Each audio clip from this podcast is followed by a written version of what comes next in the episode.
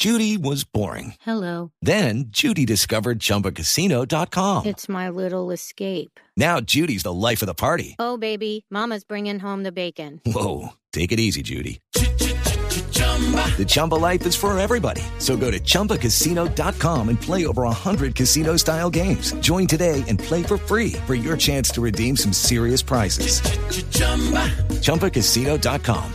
No purchase necessary. Void where prohibited by law. 18 plus terms and conditions apply. See website for details. hizo que el sistema no es se de mi retrasara partido, 12 entonces voy en años. contra suya. Ustedes saben que yo siempre he sido una defensora del Transmilenio. A mí el Transmilenio siempre me ha parecido un buen sistema que tiene sus fallas y tiene sus déficits, está en la quiebra. Todo, todo lo malo para Transmilenio sí, pero es un buen sistema. Hay que mejorarlo, que hay es que, que quererlo, hay que recuperarlo. Cuando tú Porque sí confrontas, es eficiente. cuando tú confrontas las fotografías de hace 15, 20 años, de esa La cantidad de cebolleros y todas esas cosas, versus lo que hoy en día tiene Transmilenio, definitivamente la ciudad ha avanzado. No, Pero la insisto, Transmilenio, terrible. la, tra- la, la, la, la, la discusión sobre Transmilenio se volvió, se me acabó el tiempo. Oye, y Se esto- volvió después, de, después, de todo, después de todo eso que le ha hecho Lupi y que le ha hecho Ricardo, ¿usted quiere ser concejal? Le apuesto a esta ciudad. Ay, no, no, no. Está bien. No, pero es que es muy duro. valiente Hay que usted, pero tiene que cambiar un poquito el discurso. Dulce, bienvenido, que muchas gracias. Tiene que llevarse asesor a Lupi y a Ricardo. Bienvenidos. Sí, claro, hay que aportar ideas. Muchas Claro gracias, Dulce, sí. bienvenido. Muchas gracias. Don Nelson, nos vamos. Un abrazo, nos veremos entonces el próximo sábado de cualquier parte del mundo o de Colombia. Eso. Muchísimas gracias por compartir estas dos horas de la mañana con nosotros. Nos escuchamos en el próximo programa de Autos y Motos de Blue Radio. Que tengan una excelente semana y les mando un beso gigante. Chao.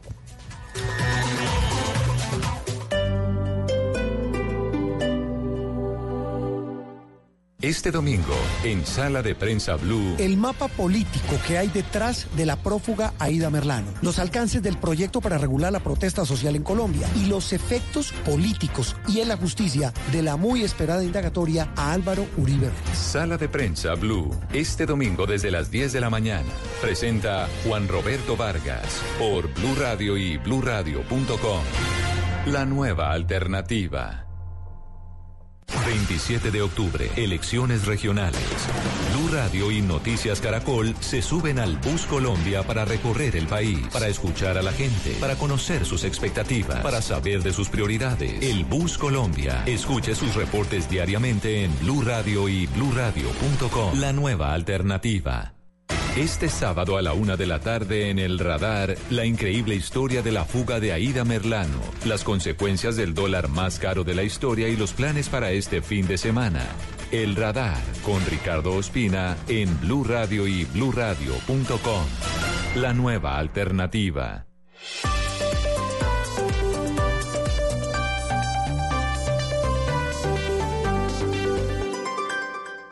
Este domingo en Encuentros Blue, percepción, revelación e inspiración para sanar y cambiar la vida de otros. Equilibrio entre lo material, lo mental y lo espiritual y muy buena música en Encuentros Blue para vivir bien por Blue Radio y bluradio.com. La nueva alternativa.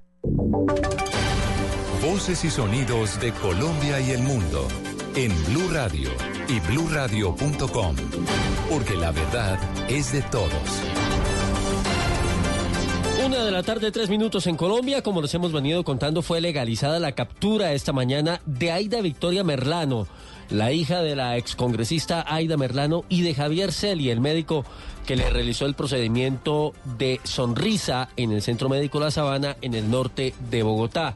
Vamos a ir en segundos a los juzgados de Palo Quemado, donde está Damián Landines. Antes les contamos a propósito de este caso que hay importantes revelaciones que hizo en diálogo con Blue Radio el abogado del odontólogo Mauricio Arango Izaza, quien recordemos aparece en el video previo a la fuga de la excongresista, por cuya ubicación las autoridades ofrecen una recompensa de 50 millones de pesos.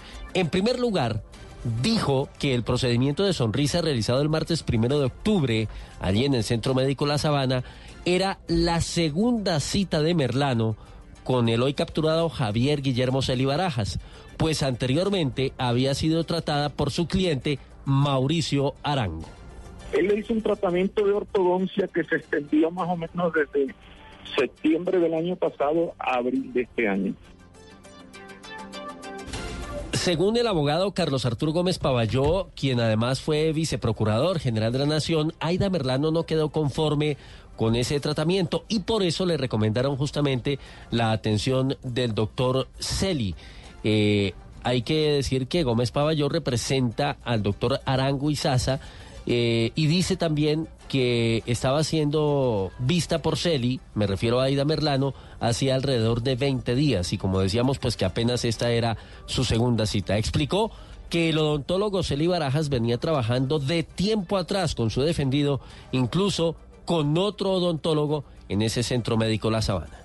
No, no, no, ya el doctor Celi venía trabajando hace algún tiempo con el doctor Arango. De hecho, el doctor Celi ya trabajaba antes con otro compañero que tiene el doctor Arango allí. Al preguntarle por el video y la línea de tiempo que manejan las autoridades en el marco de la investigación por la fuga de Aida Merlano, el abogado Gómez Pavalló respondió que su cliente, quien aparece vestido de azul y tomando la mano izquierda de Merlano en los videos previos a la fuga, no recuerda bien si ingresó una o dos veces durante la consulta. Él dice que se acuerda de, de, que entró una vez o pudo haber entrado dos veces, porque él constantemente está supervisando pues los, los trabajos que se van haciendo, va preguntando cómo van eh, eh, los trabajos que hacen los odontólogos, porque él es el, digamos, el, el coordinador general hizo otra precisión importante según la versión de la defensa y es que las cámaras en las que quedó grabado lo que pasó en el consultorio no fueron puestas hace poco tiempo o como parte de un plan de la fuga de Merlano, sino que ya estaban allí hace por lo menos tres años. No, esas cámaras se encuentran allí hace más de tres años. Es más, no hay esa sola cámara, sino que hay muchas más. Eh, y, y las mismas fueron entregadas a la Fiscalía. De manera que la Fiscalía puede reconstruir de momento a momento desde antes de llegar la señora Merlano a los consultorios hasta después que se tuvo.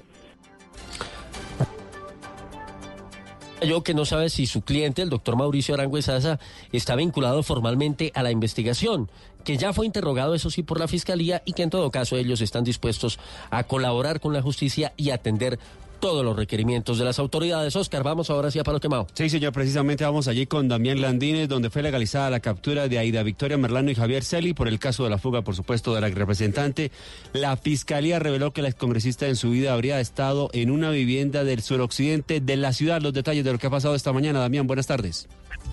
Oscar Wilson, muy buenas tardes. Pues bueno, a esta hora ya está avanzando la legalización de los allanamientos y registros durante esta investigación. Eh, digamos que refutaron los abogados sobre ese tema que acaba de mencionar Oscar y son las pruebas que evidenciarían las primeras pistas de Aida Merlano en donde se habla de que habría estado en una vivienda de tres pisos en Kennedy. El abogado de la hija de Aida dice que fuente humana que les informó a la fiscalía sobre esta información, pues que no existe y pidió más detalles. Pero una de las preguntas eh, que ha quedado en el aire es por qué la hija de Aida Merlano ha decidido cambiar su apariencia y eso fue lo que respondió. Desde que tengo 13 años he tenido el cabello negro.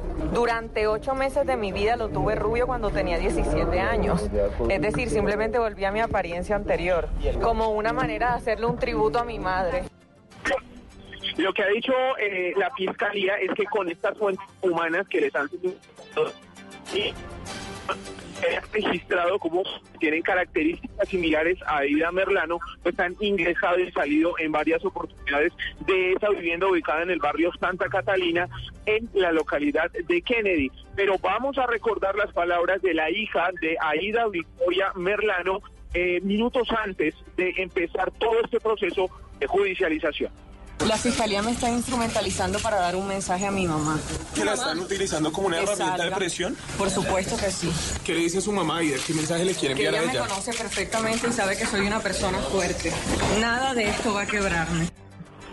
Bueno, la noticia del momento que se registra a esta hora aquí en los juzgados de Palo Quemado es que la juez ha decidido eh, dar un aplazamiento o suspender mejor la audiencia por cerca de dos horas y media. Es decir, la audiencia se retoma de nuevo a las 2.30 de la tarde. Eh, ha dado un receso de almuerzo y pues va a volver a iniciar esta audiencia con si se valida o no la legalización de los allanamientos y de los registros. También Landines, Blue Radio.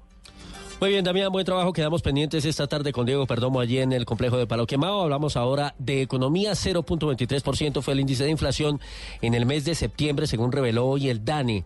En lo corrido del año, el acumulado es del 3,26%. ¿Qué significa esto, María Camila Castro? Buenas tardes.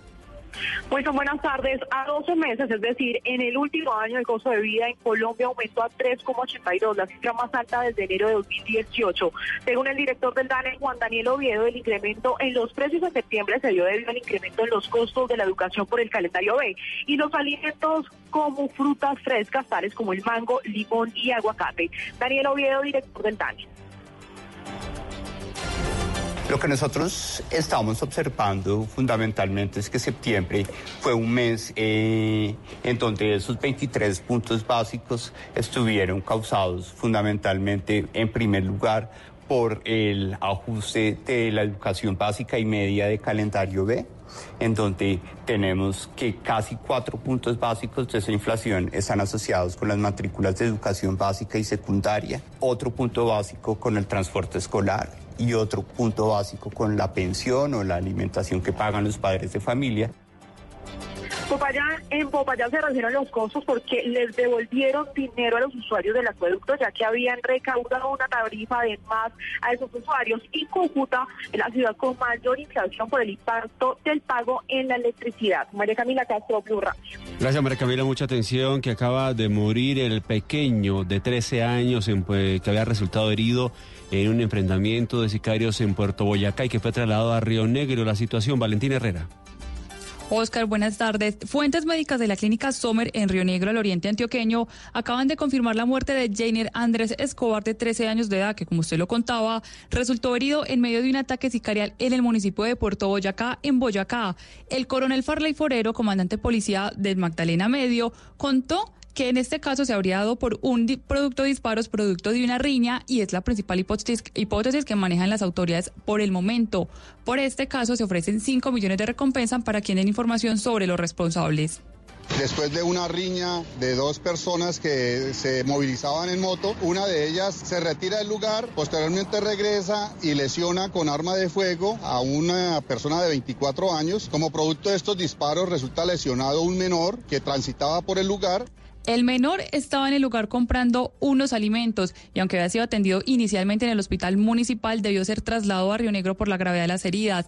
Acá se encuentran algunos de sus familiares acompañando al menor y por supuesto atendiendo todas las solicitudes médicas. Desde Medellín, Valentina Herrera, Blue Radio. De Antioquia vamos ahora a la vía al llano que tiene paso alterno. ¿Qué fue lo que pasó, Carlos Andrés Pérez, en esta jornada que era la reapertura para los vehículos particulares?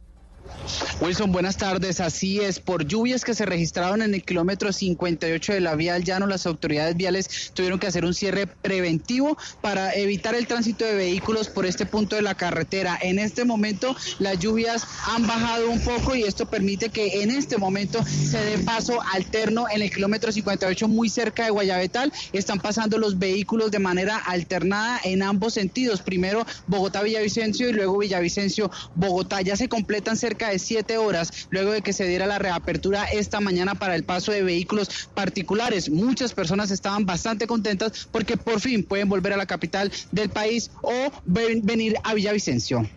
Gracias a Dios ya hay posibilidad de uno viajar por esta vía y estoy muy contento porque hacía unos cuatro meses no podía viajar por acá. No había podido viajar porque no, había tránsito, no utilizaba las vías alternas. Eh, en una ocasión me tocó utilizarla. ¿Qué tal? Pésima. Llegué enfermo. Por Guateque fue, es una trocha.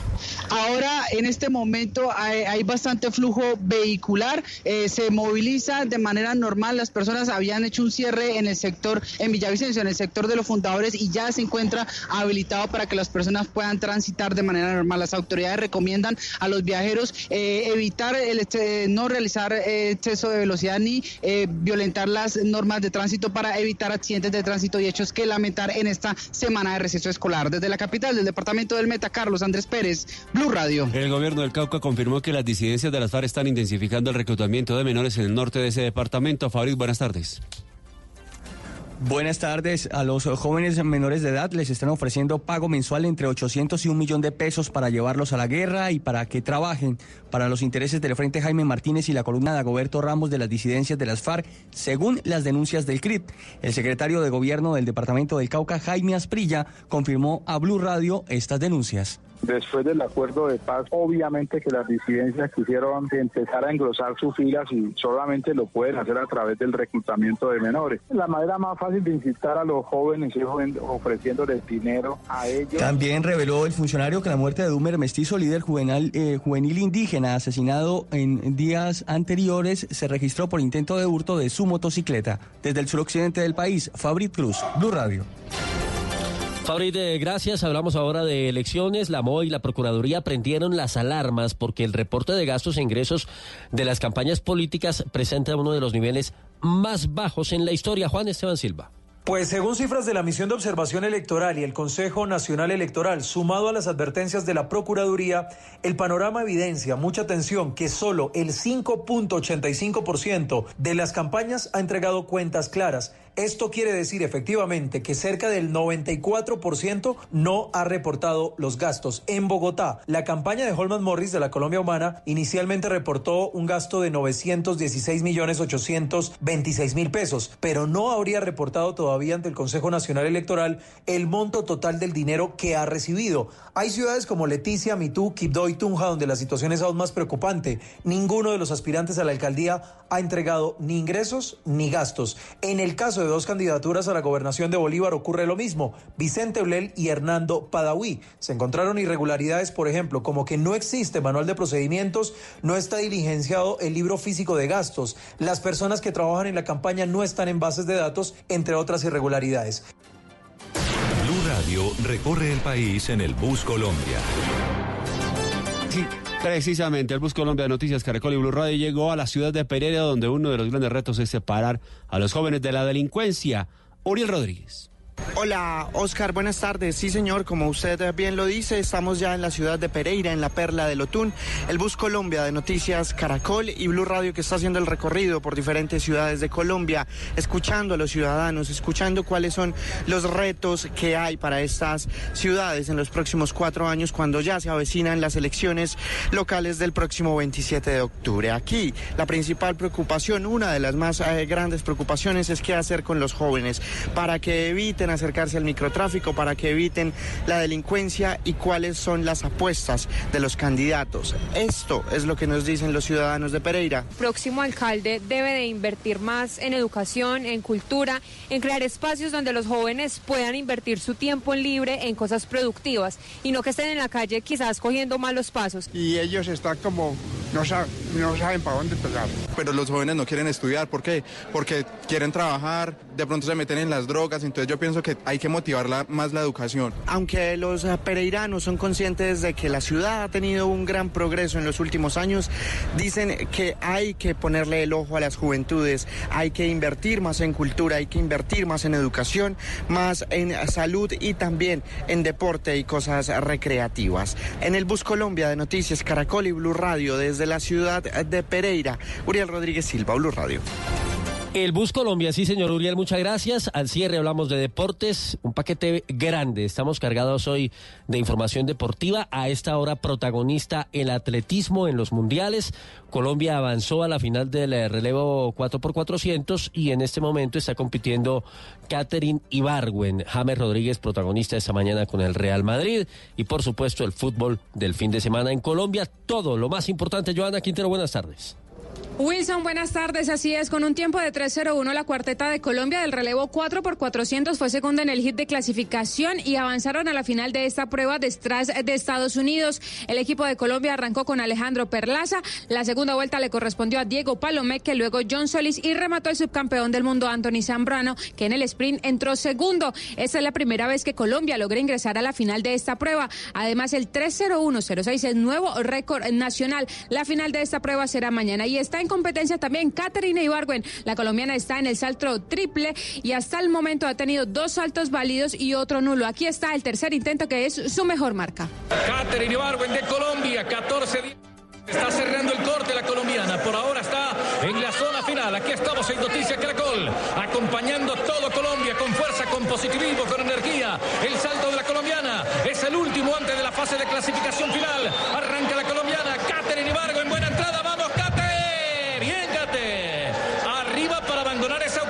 Casilla J. Y yo creo que ponerse entre las cinco o seis primeras. La venezolana Yulimar Rojas con el 15-37 lidera esta prueba. Y nos metemos en el fútbol. El Real Madrid derrotó 4 por 2 al Granada. James Rodríguez ingresó en el minuto 83 por Bale y en el 90 más 2 celebró a rabiar su anotación. La primera en esta temporada con la Casa Blanca. Joana Quintero, Blue Radio. Ampliación de esta y otras noticias en blueradio.com. Continúen con El Radar. El hombre, Algún día vas a escuchar hablar de mí. Será por ser Simón Bolívar. el amante, Que buscaré todos los días de mi vida ser el hombre que mereces tener. el libertador. ¡Viva la libertad! ¡Viva mi general Bolívar! Bolívar. Lunes a viernes, 9 de la noche. Tú nos ves, Caracol TV. Todos tenemos un reto, algo que nos impulsa, eso que nos hace levantar de la cama todos los días, un sueño que nos lleva al límite y nada más importa. No importa el dolor, ni la frustración, no importa el tiempo. Un reto que es a la vez nuestro combustible y nuestra obsesión. Porque nada se consigue de la noche a la mañana. Este es mi reto. ¿Cuál es el tuyo? Pasta Sonia, sabor y energía que te hacen mejor. Trabajamos pensando en usted. Análisis, realidad, información en El Radar. Los hechos más importantes de la semana analizados a fondo. El eco de los acontecimientos. Un recorrido por lo que dice la gente con Ricardo Ospina. Aquí comienza El Radar en Blue Radio, la nueva alternativa.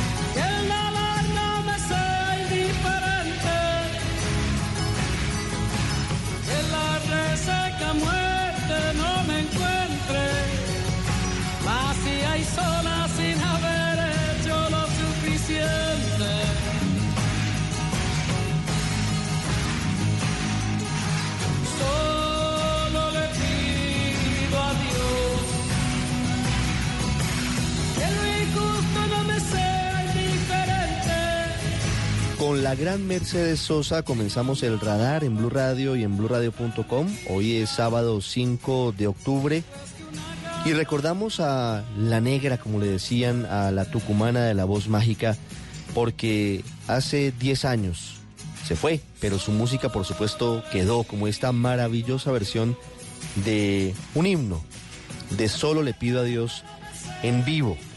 Había nacido Mercedes Sosa el Día de la Patria, el Día de Argentina, el 9 de julio de 1935. Y había crecido en un hogar humilde en San Miguel de Tucumán. Y esa virtud que tuvo siempre con el canto la llevó por todo el mundo. Siempre estuvo interesada por la danza, por el canto. En la escuela comenzó a destacarse en esa muy importante disciplina. Y luego, la verdad, luego todo es historia. Porque en el movimiento nuevo cancionero despegó esa carrera magnífica, maravillosa de la gran Mercedes Sosa, cuya música superó las fronteras, llegó a Estados Unidos, a Europa, cruzó por supuesto la cordillera. Y hay tantas otras canciones como Gracias a la vida de Violeta Parra, de la chilena, y muchas otras que formaron parte de su repertorio, además en medio de una muy profunda y agitada situación política difícil en Argentina. Fue comunista, sufrió la persecución de la dictadura Y empezó, luego de superar todas estas dificultades, a tener quebrantos de salud entre 2003 y 2005. Murió, murió hace una década exactamente Mercedes Sosa, quien hoy recordamos iniciando el radar. Ya venimos para hablar de las magníficas noticias desde Qatar con el Mundial de Atletismo y luego hablamos de los hechos más importantes de la semana. Bienvenidos.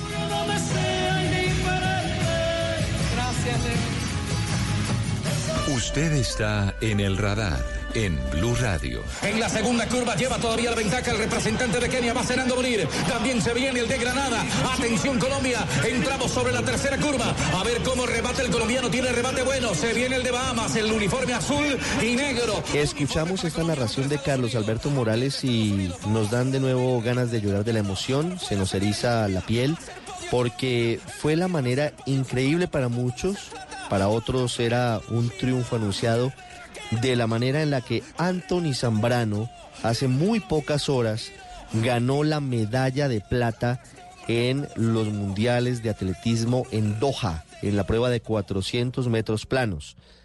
Es una victoria gigantesca. Si bien no ganó el oro, se trata de una muy, muy importante victoria para el atletismo colombiano. Muy grande, comparable solo a lo que han hecho Catherine Ibargüen y, y algunos otros nombres, pero llegar a ese nivel es realmente histórico. Ana María Navarrete está en Qatar con el campeón. Ana María. Hola Rich, un saludo para todos a esta hora también en el, radar. Bueno, quiero decirle que vivirlo no tiene precio, de verdad presenciar la competencia, eh, sentir esa emoción y esa adrenalina, sobre todo en una prueba como son los 400 metros planos, es indescriptible, de verdad que soy una afortunada y una bendecida de estar aquí, de haberlo presenciado. Eh, entonces, nada, séptima medalla eh, en mundiales para nuestro país, la segunda de plata. Anthony, bienvenido otra vez a Blue Radio. No, bienvenido, ¿cómo están todos? Todo bien aquí, un poco cansado, un poco con calor, pero feliz porque logramos un paso que fue quedar segundo al mundial y el sacrificio no fue en vano, sino salió como era debido todo.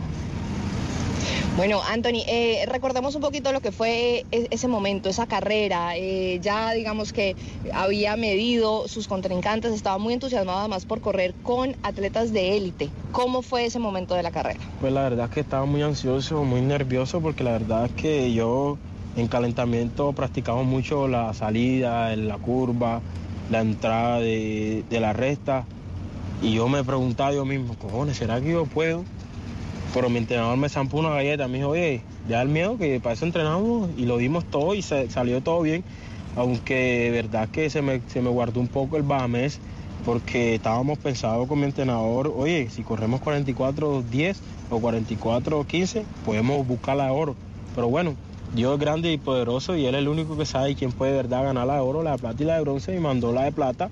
Y me siento muy afortunado y muy feliz porque aunque gané la de plata, corrí con grandes corredores, Norman, con Kerleich, con este, el Cedeño, con el Bahamés, con el de Granada. Con el de Granada es un, una leyenda y de verdad que mi respeto para él, le dije que mi respeto, porque es un gran deportista, un gran corredor antiguo y le gané y de verdad que todo el mundo, hasta Jamaica, me saludó, me dijo que estaba, este, estaba un poco, eh, estaba un poco feliz porque de verdad que yo compitiendo con Jamaica desde Juegos Panamericanos y me ven cómo corro y si ellos no me matan arriba, ellos saben que yo abajo los puedo matar. Hola campeón, felicitaciones. Hola, ¿cómo está papá? Cuéntamelo todo. Cansado y con calor, no le quito mucho tiempo porque sé de la preparación eh, muy estricta que tienen ustedes, pero me, me, llama mucho la atención esa parte de la que usted nos cuenta de cómo superó ese nerviosismo. Usted dice que el entrenador le dio una galleta, casi que le dijo, óyeme, pilas, tú puedes. ¿Cómo fue ese momento? Pues la verdad que fue un momento duro porque nunca había corrido con estos grandes corredores. Es caso que había un juez colombiano que estaba dentro me dijo, oye, yo confío en ti, yo sé que tú mañana vienes a buscar la medalla. Yo le dije, sí, papá, dale para eso. Y el caso que las personas que me estaban viendo iba a correr con gorra, la ansia que yo tenía salir a la pista y correr con gorra. Y yo, ay Dios mío, la gorra y se la tiré. Y, y, y él, yo le dije, papá, cógela, que te la, hoy va, te la regalo. porque yo sé que vamos a ganar una medalla y me cogió en la zona cuando venía saliendo de la pista y me tomó una foto y me dijo, sí, yo sabía que tú te la ibas a ganar, te felicito. Y yo, gracias papá, tú sabes que yo soy un luchador, yo vengo marcando diferencias del mundial y me siento feliz por todo el apoyo que me ha dado mi, selección Colombia, Alejandro Perlaza, Diego, Solí, los que están aquí ayudando. Y ellos me dijeron, papá, tú sabes que tú eres el mejor ahora mismo y tú has demostrado desde el Mundial de Cali quién eres. Ahora tienes que demostrarlo aquí. Gracias a Dios lo demostré y pude alcanzar una medalla de plata. Iba a buscarla de oro, pero verdad que no tengo tanta experiencia en el sentido que duré mucho tiempo parado y tengo mucha competencia acumulada. Pero no importa, me siento feliz y contento porque Dios me mandó una medalla y las que faltan que van a venir con el favor de Dios porque seguiré corriendo y seguiré triunfando porque él, él, me mandó este don y lo tengo que explotar hasta que él me diga. Vienen muchas medallas, Anthony. ¿Por qué dice que el Bahamed lo sorprendió un poco? ¿No creyeron que fuera a rematar tan bien en los 400 metros? Pues la verdad es que este, el Bahamed se perdió un tiempo, no corrió la final de Liga Diamante y ahora me salió acá. Se me guardó unos tres meses, pude entrenar más tiempo que yo, pero no importa. La idea es que estoy haciendo historia de Colombia y seguiré haciendo, porque para eso seguiré entrenando y gracias al apoyo de ellos que me han dado. Y ahora vamos a seguir luchando a buscar otras medallas con el favor de Dios. Anthony, ¿qué, ¿qué, pensó cuando estaba en la pista, cuando corrió los 400 metros? ¿Usted si tiene tiempo de pensar en algo, recuerda algo, piensa en la familia o realmente el nivel de concentración llega a tal punto en el que solamente está usted mirando lo que está haciendo? Sí, claro, porque la verdad que yo voy corriendo, voy diciendo, hoy yo mismo me voy abre, abre, abre fuerte, abre fuerte, dale, que tú puedes, aquí tienes que demostrar quién eres tú y para poder lograr todo lo que tú quieres y sacar a tu mamá adelante y comprarle lo que tú quieres, la casa, lo que anhelo yo, la casa para mi madre y ponerla a vivir como una reina como ella se merece, que ella se mató mucho tiempo por mí, ahora yo tengo que matarme por ella en el deporte. Y la verdad que para mí el deporte es un modo como alejar a las personas de las guerras, de esto, porque esto es como una paz que da, porque estamos como en pocas palabras, estamos como este, las peleas que se hacen entre países las estamos haciendo en la pista sanamente, compitiendo entre uno y el otro y dándose las manos entre los países para que se eviten la guerra, se eviten muchas cosas y me gusta esto porque la verdad que aquí este, uno le demuestra al país de que estamos hechos que todo no es la violencia, también está el deporte. Y usted es un berraco porque fue visitaxista, estuvo fue desplazado de alguna manera por la violencia desde Maicao con su mamá siendo muy pequeño a Barranquilla, es barranquillero por adopción, me contaron que, que está muy cerca de, de varias personas que lo siguen apoyando en el Atlántico y que va para adelante. Anthony, un abrazo, no le quito más tiempo porque se lo están llevando, se lo están llevando los jueces y la gloria y la medalla de plata y le envío un abrazo en nombre de todos los colombianos. Qué orgullo, qué orgullo el que hoy nos ha hecho sentir, Anthony. Gracias y un gran abrazo de nuevo desde Colombia. Dale, gracias, papá. Dale. Muchas gracias igual. Usted está en El Radar, en Blue Radio. Sin duda, la noticia más importante esta semana fue la fuga de la ex senadora del Partido Conservador, Aida Merlano. De una manera increíble, casi que cinematográfica, Merlano saltó desde el tercer piso de un consultorio odontológico en el norte de Bogotá, tomó una moto y se perdió. Hoy todavía no se conoce su paradero y hay varias personas más involucradas aparentemente en su fuga, entre ellas el odontólogo que estaba practicándole un proceso de rehabilitación oral. Pero ha tenido de todo esta novela porque el trasfondo es muy, muy grave, porque fue condenada recientemente a 15 años de prisión por compra de votos y amenazó hace algunos días con prender el ventilador y vincular a muchos de los más importantes políticos barranquilleros con todo este entramado corrupto de compra de votos. La historia, increíble, pero cierta en Colombia, de la fuga de Aida Merlano, Silvia Charri. Ricardo, alrededor de tres horas y media duró todo este plan de fuga de la ex senadora Aida Merlano y Blue Radio ha revelado desde el principio todos los detalles que rodearon este episodio. En primer lugar, por ejemplo, revelamos en exclusiva las primeras fotos que se conocieron del consultorio de ese centro médico La Sabana, en el que el eh, odontólogo Javier Celi Barajas le realizó un diseño de sonrisa a la ex congresista. Estas fotos mostraban que no estaba sola y que además de estar ese odontólogo también se presentaba otro de nombre Mauricio Arango, que sería el dueño de ese consultorio, un auxiliar de odontología y también estaban presentes sus dos hijos, uno de ellos menor de edad y su hija mayor de edad que fue capturada en la ciudad de Barranquilla, Aida Vitoria Merlano.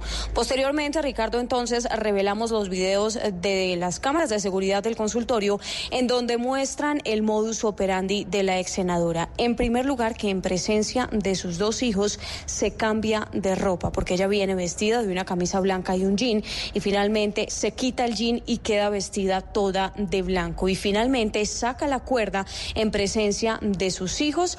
Posteriormente, tanto los hijos como el odontólogo salen del consultorio y es cuando ella amarra la cuerda y tiene la aparatosa caída que todos conocemos en el primer video de seguridad. Blue Radio llegó a ese centro médico La Sabana justo minutos eh, después de la fuga de la ex senadora y habló con un testigo quien relató cómo sucedió la fuga, ya que en ese instante se encontraba instalando justamente unas cámaras de seguridad al frente del edificio. Escuchemos. La señora Aida arrojó una cuerda de, de las planas de seguridad por la ventana y se lanzó. Ahí abajo la estaba esperando eh, un motociclista que trabajaba con Rappi y arrancaron por la 119 y voltearon por la del hospital a mano izquierda. Y más o menos a los cinco minutos se asomó la guarda del IMPEC y ahí fue cuando se dio cuenta que pues había salido. Los guardas del parqueadero pues la alcanzaron a verlos, los detuvieron a los de la moto, le preguntaron algo pero los dejaron seguir.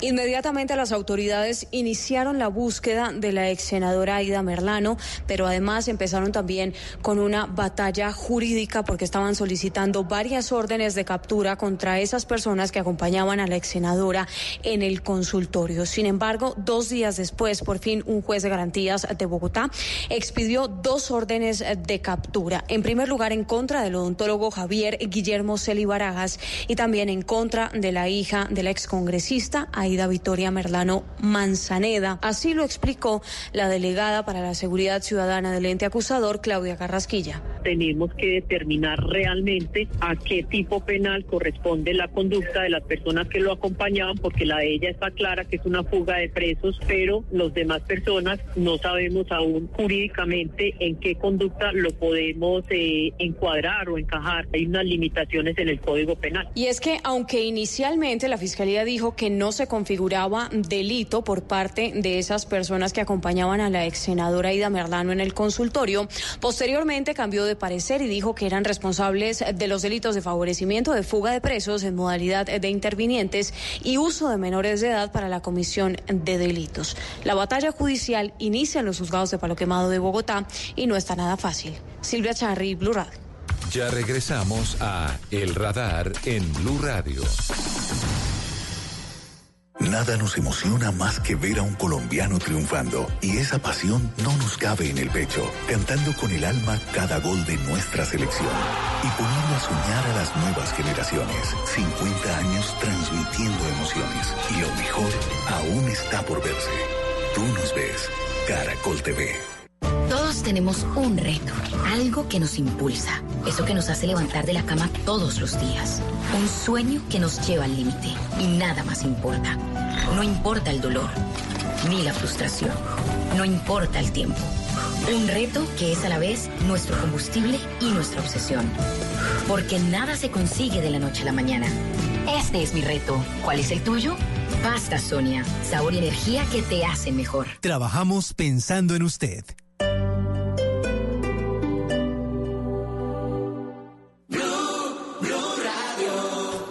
Sábado en Travesía Blue les estaremos recomendando un lugar muy open mind en Bogotá, Casamud. ¿Estará Colombia preparada para el fuerte oleaje de turismo gastronómico internacional? Antonio Sanín nos cuenta cuáles son sus destinos favoritos para viajar en Colombia. Travesía Blue por Blue Radio y bluradio.com. La nueva alternativa. Este domingo, en Sala de Prensa Blue. El mapa político que hay detrás de la prófuga Aida Merlano. Los alcances del proyecto para regular la protesta social en Colombia. Y los efectos políticos y en la justicia de la muy esperada indagatoria a Álvaro Uribe. Sala de Prensa Blue. Este domingo desde las 10 de la mañana.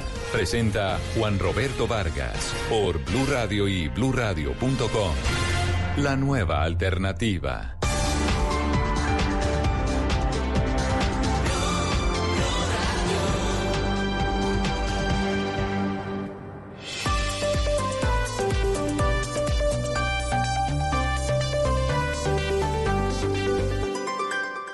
Volvemos con El Radar en Blue Radio.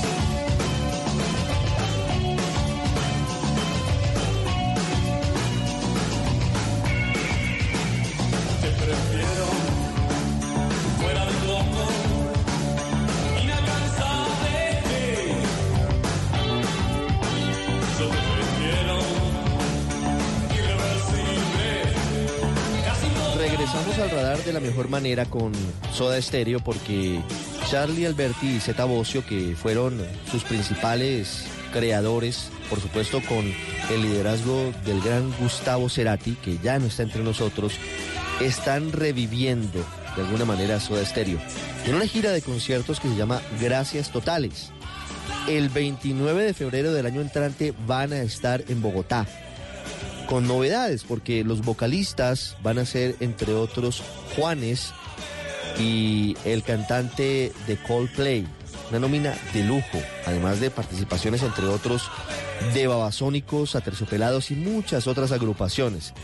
Lo interesante es que además está vinculado aquí el hijo de Gustavo Cerati. Es decir, aparte de ser un gran tributo a Soda Stereo, será un homenaje al que para muchos es el más grande en la historia del rock iberoamericano. Estos minutos aquí en el radar para recordar a Soda Stereo.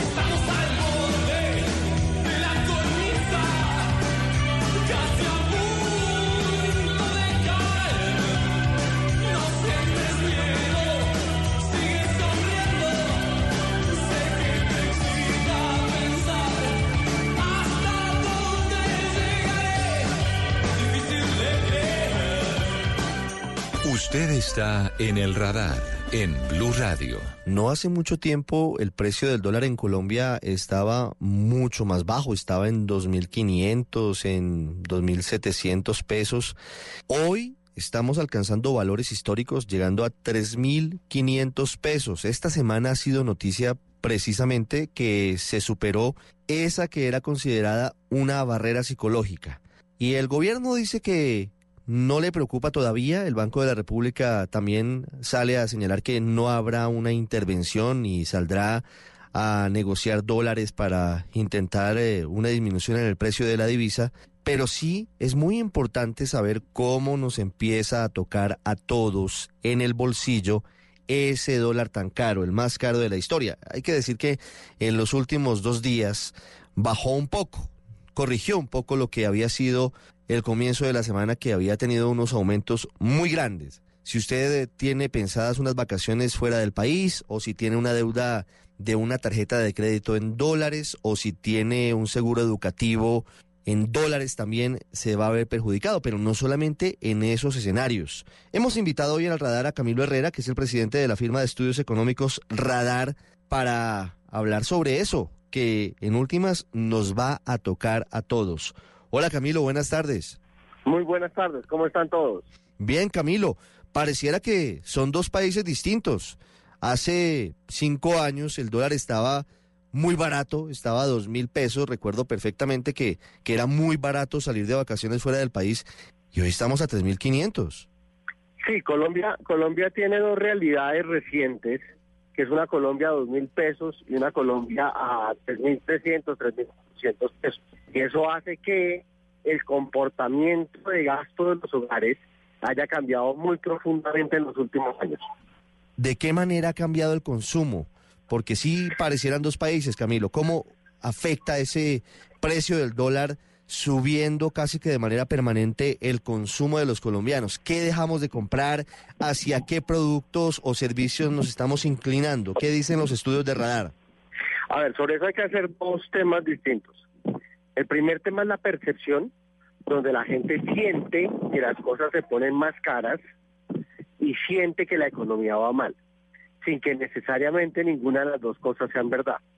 Lo que pasa es que la confianza del consumidor, que es un indicador que se mide desde hace muchos años en Colombia, sigue la misma dinámica de eh, el dólar en Colombia. En la medida en que el dólar se siga creciendo, el valor del dólar siga creciendo, la confianza del consumidor sistemáticamente sigue cayendo. Porque la gente asocia el valor del dólar a que la economía esté bien y a que pueda comprar cosas del extranjero. Pero en el bolsillo del colombiano, la compra de los importados no llega a ser el 12% del gasto. Entonces, en la medida en que la, la, la devaluación aumente, esto no necesariamente va a afectar ni a todos los hogares, ni a todos los productos, ni a todo el mundo en la misma magnitud. Entonces seguramente muchos hogares colombianos y muchos oyentes que nos están oyendo en este momento tienen un servicio de Netflix. Netflix sí está vinculado al tipo de cambio y van a sentir el cambio inmediatamente.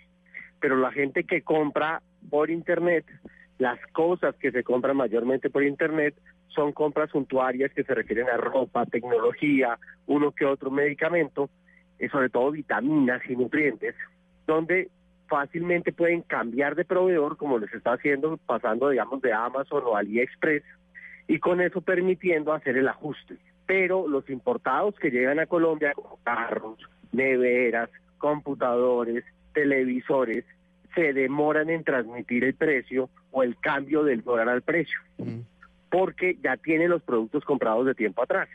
Entonces la gente que va a lanzar productos importados en diciembre, pues ya casi todos hicieron las importaciones para tenerlas en su stock y poder distribuirlas a puntos comerciales. Entonces inicialmente no vamos a sentir un golpe grande y eso por mucho va a afectar el gasto de todos los hogares en Colombia en menos del 0,5% de su gasto.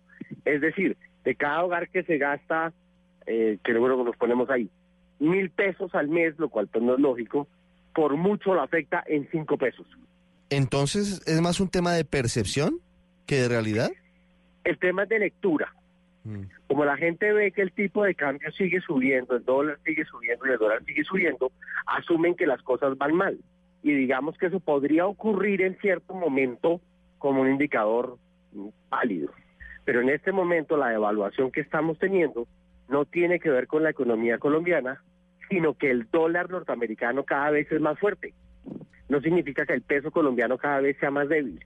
Por eso ni el ministerio está tan preocupado, ni el Banco de la República tampoco. Que eso va a causar que haya que tomar decisiones, que haya a ver que hacer unos ajustes, pues claramente que sí.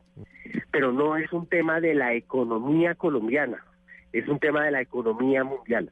Camilo, quiero hacerle una última pregunta. Claro. ¿En qué momento deberíamos empezar a preocuparnos? Usted nos dice que, que todo esto no obedece a una situación difícil de la economía colombiana, sino que se trata de un fenómeno global. Yo sé que todo es muy relativo y que depende de varios factores, pero ¿en qué momento o en qué aproximado costo del dólar deberíamos todos empezar a mirar ya con un poquito más de preocupación lo que está pasando? A ver, esa, esa respuesta me toca darla de manera ambigua todo precio del dólar nos preocupa. Si el precio sube mucho, va a afectar las importaciones, como usted lo menciona, el tema de los pagos en dólares, el tema de los seguros educativos, eso lo tiene una población muy pequeña en Colombia. Pero si el dólar sigue subiendo, los cafeteros reciben más pesos por, por sus bultos de, de café, los floricultores reciben más dinero por sus flores y así sucesivamente. Los exportadores se ven beneficiados directamente con esa devaluación. Si yo soy el gobierno, la devaluación me causa una buena noticia y una mala noticia. La buena noticia es que cada vez que vendo petróleo me van a entrar más pesos, pero cada vez que me toca pagar deuda externa, me toca destinar más pesos para pagar los dólares de la deuda externa. Entonces, ante cualquier valor que se ponga del dólar, todo el mercado tiene que irse ajustando. Digamos, no, no podemos entender el dólar como, como una temperatura de termómetro, de que cuando llega a los 40 grados es un problema. No, la economía sistemáticamente se va a ir acomodando y siempre que haga un cambio, para arriba o para abajo, van a haber ganadores y van a haber perdedores. Lo entiendo perfectamente y es una muy buena lectura. Camilo Herrera de Radar con nosotros hoy sábado. Gracias Camilo, feliz día. Muchísimas gracias y que terminen de pasar un buen fin de semana. Y siguiendo con la economía, vamos ahora con Marcela Peña, que nos va a contar cómo está el escenario del desempleo en el país, porque de nuevo estamos con una cifra de dos dígitos, hay una lectura dividida o tenemos opiniones encontradas en el gobierno entre el DANE y la vicepresidenta sobre si hay o no incidencia del número cada vez más grande de venezolanos en el país en esa cifra de desocupación. A ver, Marcela, las ciudades más afectadas, ¿cuál es la lectura y qué viene? ¿Cuál es el plan de choque para la situación? Ricardo, buenas tardes. Mire, el desempleo en Colombia se disparó en el mes de agosto y las cifras que realmente fueron malas. Casi 400 mil personas ingresaron a la fila de desocupados y a eso, Ricardo, hay que sumarle que se destruyeron más de medio millón de puestos de trabajo. La explicación del director del DANE, Juan Daniel Oviedo, es que esa falta de trabajo es un fenómeno que se concentra en las pequeñas empresas mencionó muy seriamente que esto está afectando a las personas que venden arepas en los pueblos o empanadas, las que venden ollas por las calles e incluso la fabricación de ropa para bebé. Es que tal vez estamos viviendo un fenómeno de reconversión estructural de la economía en donde en esos pequeños municipios de menos de 25 mil habitantes o en la zona rural, la forma de producir o de ganarse la vida ha cambiado. Para el director del DANE, la reducción del empleo es un fenómeno estructural y dice él que nada tienen que ver en ella los venezolanos. Sin embargo, no todos en el gobierno están de acuerdo con esa teoría.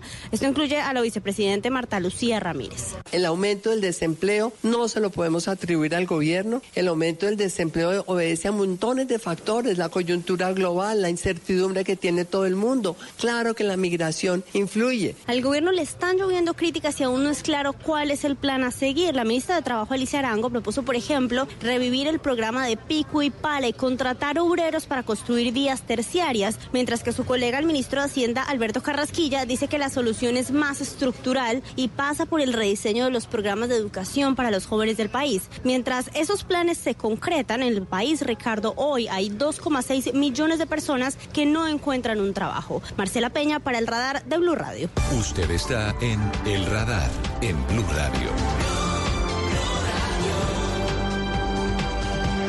Estamos en el radar en Blue Radio hoy sábado y como hace ocho días dejamos muy claros cuáles son los elementos para la discusión en torno a lo que está pasando hoy con la educación superior de Colombia. Pero quisimos ampliar el espectro para saber un poquito más sobre otros temas importantes y por eso invitamos a la ministra de Educación, María Victoria Angulo, que nos acompaña hoy aquí en Blue Radio y también para nuestros amigos en Blue Radio Colombia en Facebook. Señora ministra, gracias por estar con nosotros en el radar. Buenas tardes. Mil gracias, Ricardo. Buenas tardes a usted y a todos quienes nos están siguiendo por los distintos medios.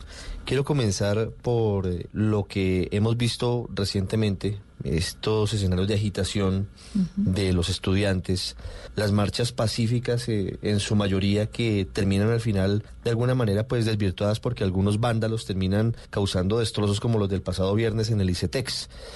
¿Por qué las protestas? ¿Tienen que ver con algún asunto directo del gobierno o son más bien, ustedes lo ven como sectorizadas o separadas desde universidades con problemáticas particulares como la distrital?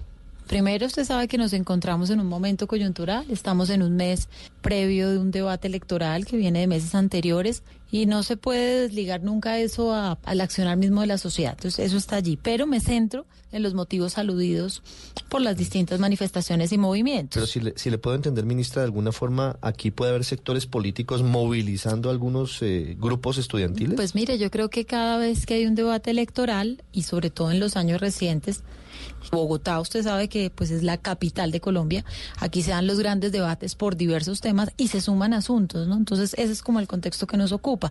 Pero si me centro en los tres puntos, mire, el primero que aluden es el tema de la Universidad Distrital. Y ahí pues aprovecho sus micrófonos para contarles Em, yo era secretaria de Educación previamente y por lo tanto tenía la función de ir al Consejo de la Universidad Distrital. En todas las actas de mi quehacer mientras estuve y en las de la actual secretaria que me sucedió, siempre fue una constante pedir la información, aclaraciones y en diversos tonos y con todo lo que a uno le puede dar, digamos, la necesidad de saber cómo se usan los recursos públicos de este Instituto de Extensión. Así que a lo que hoy, para los que no están tan actualizados, ha llevado a que ya haya un proceso en Procuraduría y Fiscalía seguramente fallará pronto, ojalá lo haga, para poder saber qué había detrás de estos manejos. Ya se han tomado acciones en la distrital.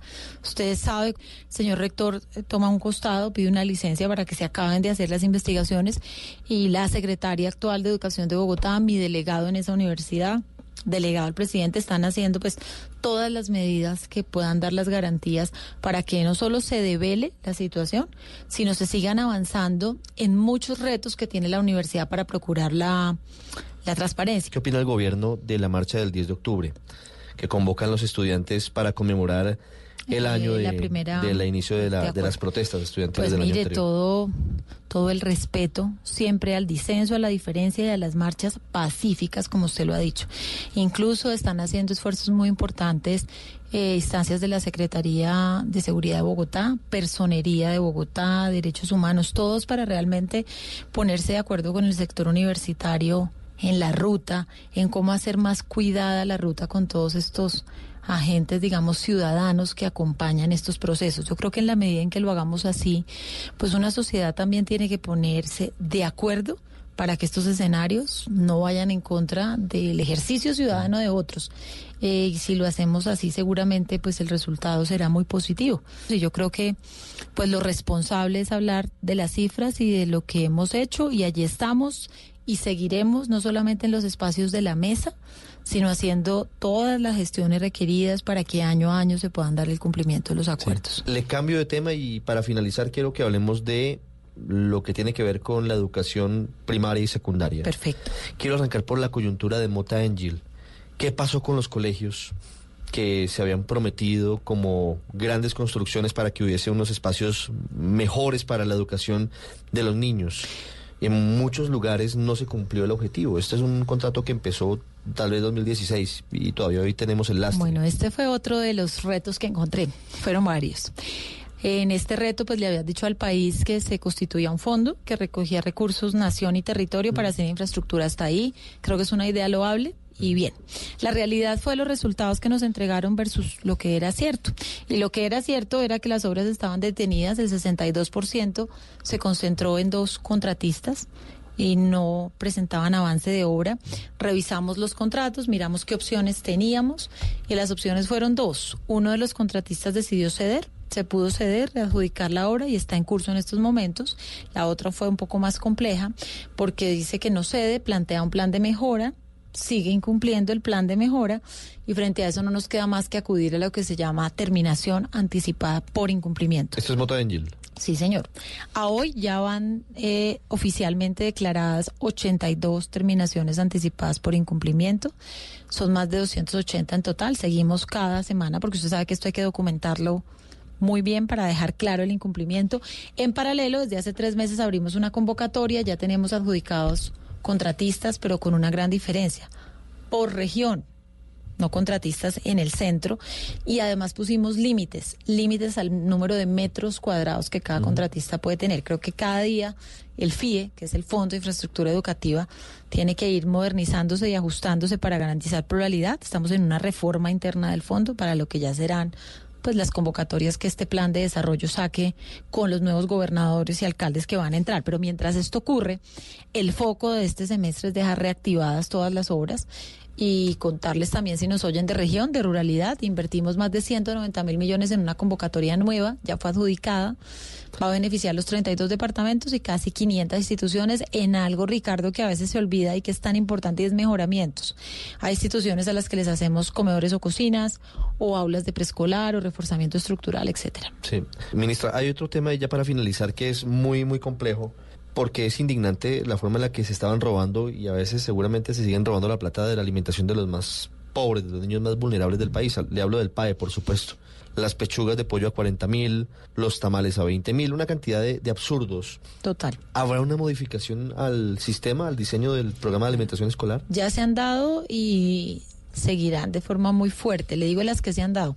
Primero, se incrementaron los recursos casi el doble porque también de la forma como usted estructura el proyecto, tienen más certezas las entidades para contratar a tiempo y no fraccionar la contratación. Primer punto. Pero con eso usted solito no soluciona el tema. Resulta que el ministerio tenía a su cargo Formalmente, desde el 2011 pasa la responsabilidad al ministerio, pero formalmente la recibe en 2013, es decir, hace seis años. Y en el ministerio no había ninguna institucionalidad, o sea, un área eh, responsables técnicos para el tema. Entonces el ministerio, digamos, giraba unos recursos, pero no había un apoyo técnico en las regiones. Esperamos que a finales de noviembre el presidente le está dando la noticia al país de una facultad que nos dieron en el plan de desarrollo, que fue crear la unidad especial de alimentación, adscrita al ministerio. Va a tener cuatro áreas. La primera, acompañar técnicamente todo el tema de los instrumentos jurídicos, de costos, de minutas por región, porque si usted ve cuando me da los ejemplos o de las pechugas o del tamal o me podría dar mil más, depende que la entidad territorial abrió un proceso competitivo sin estudio de costos. ¿Esto qué le hace? Que usted termina pagándole lo que le pide el contratista y no lo que el mercado debería pagar. Entonces, eso va a ir allí. Sistemas de información, tenemos que tener el sistema de monitoreo y control, toda la reflexión en torno a calidad, inocuidad, el valor calórico que le aporta a usted si está hablando en primera infancia o en básica y media, etcétera, y la relación ya de giros presupuestales referidos a las entidades territoriales. A esto, esto lo estoy trabajando, toda esta propuesta está trabajando con los órganos de control, con la Federación de Departamentos, ciudades capitales también, pero además queremos, ojalá, nos podamos poner de acuerdo por una iniciativa legislativa, porque yo creo que si algo en lo que hay que dar un paso adelante es lograr que muchos de esos contratistas que usted pues menciona y que a veces al lector o al televidente dice, pero ¿cómo ese contratista falla y falla y se le sigue asignando? Pues porque la ley dispone que no hay ninguna inhabilidad firme. Entonces vamos también a trabajar en ello, porque por más de que usted tenga entonces más recursos, la unidad tenemos que complementarla con el desarrollo legislativo. ¿La plata la va a manejar el ministerio también del país? La unidad que es escrita del ministerio. Y recordemos que allí se suman platas del ministerio, recursos del ministerio y recursos de regalías de los departamentos. Bueno, una muy buena noticia, ministra María Victoria Angulo. Muchas gracias.